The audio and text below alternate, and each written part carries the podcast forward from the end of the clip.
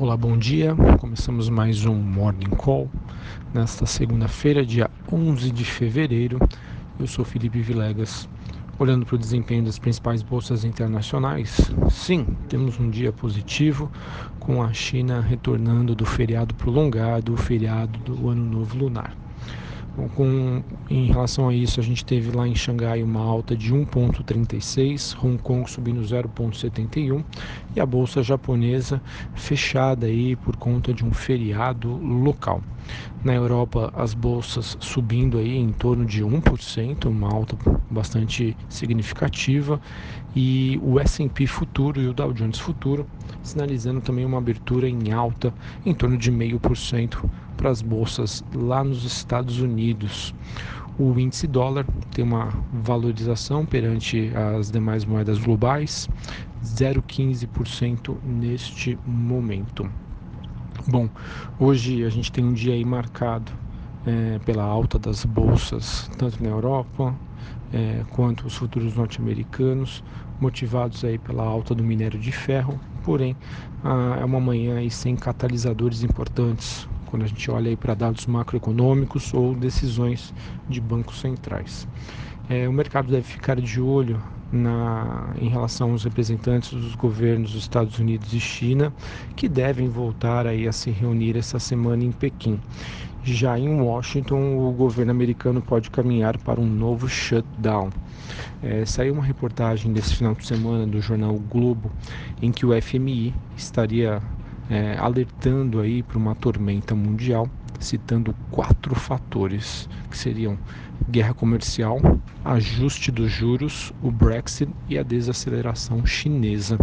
Esse é, seria aí os medos que o, todos os investidores globais têm, que foi aflorado no final do ano passado e que de acordo com o FMI poderia aí ser o, um desses quatro fatores ou os quatro juntos poderiam aí ser os catalisadores para que o ano de 2019 seja um ano de ajustes para as principais economias globais.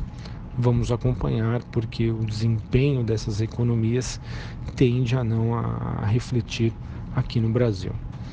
Bom, é, o minério de ferro na China, como eu já sinalizei para vocês, teve um dia aí de forte valorização, em torno de 8%, é, ajustando em relação ao desempenho da semana passada, em que a cotação da, da commodity ficou fechada, é, repercutindo aí o acidente da Vale, é, no caso aí, e todas as sinalizações de quedas de produção com a diminuição da oferta diminuindo a demanda, o preço aí então tende a subir da commodity. O petróleo começa a semana, no caso do WTI, em queda de 0,38 e o Brent, que é negociado em Londres, avançando 0,2 nesta segunda-feira. Olhando para o calendário macroeconômico, às 8 horas da manhã, inflação IGPM, a primeira prévia que será divulgada daqui a pouco. Às 8h25, o Banco Central divulga a pesquisa Fox, é, que acontece todas as semanas, com os principais indicadores aí para PIB, câmbio, inflação e juros. Às 15 horas, 3 da tarde, balança comercial semanal. Hoje o BC também oferta 10.330 contratos de swap cambial para rolagem de contratos em março a partir das 11h30 da manhã, mantendo seu padrão de atuação. Hoje, após fechamento do mercado, três empresas divulgam seus dados, seriam elas BB Seguridade, Gás e São Martinho, dados referentes ao quarto trimestre de 2018 sobre o noticiário político macro, macroeconômico.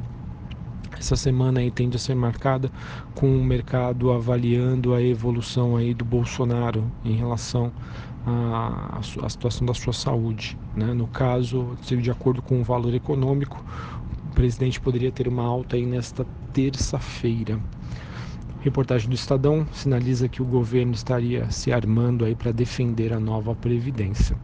Bolsonaro quer regras distintas para a previdência, considerando disparidades regionais segundo o valor.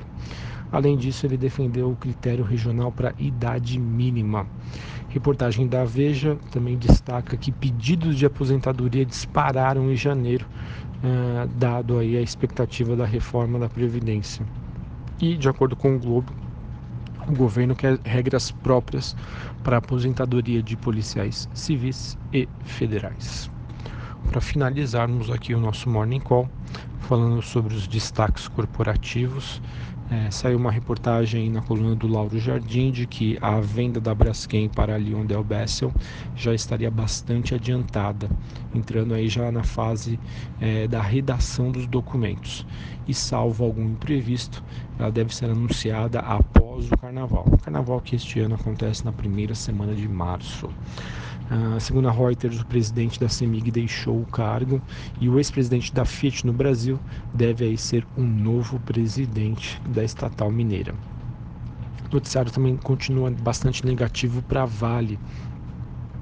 Segundo a Isto É, o Ministério Público de Minas Gerais já teria pronto o pedido de prisão contra o presidente da Vale, Fábio Schwartzman. Essa notícia foi veiculada na mídia na sexta-feira passada, logo depois do fechamento.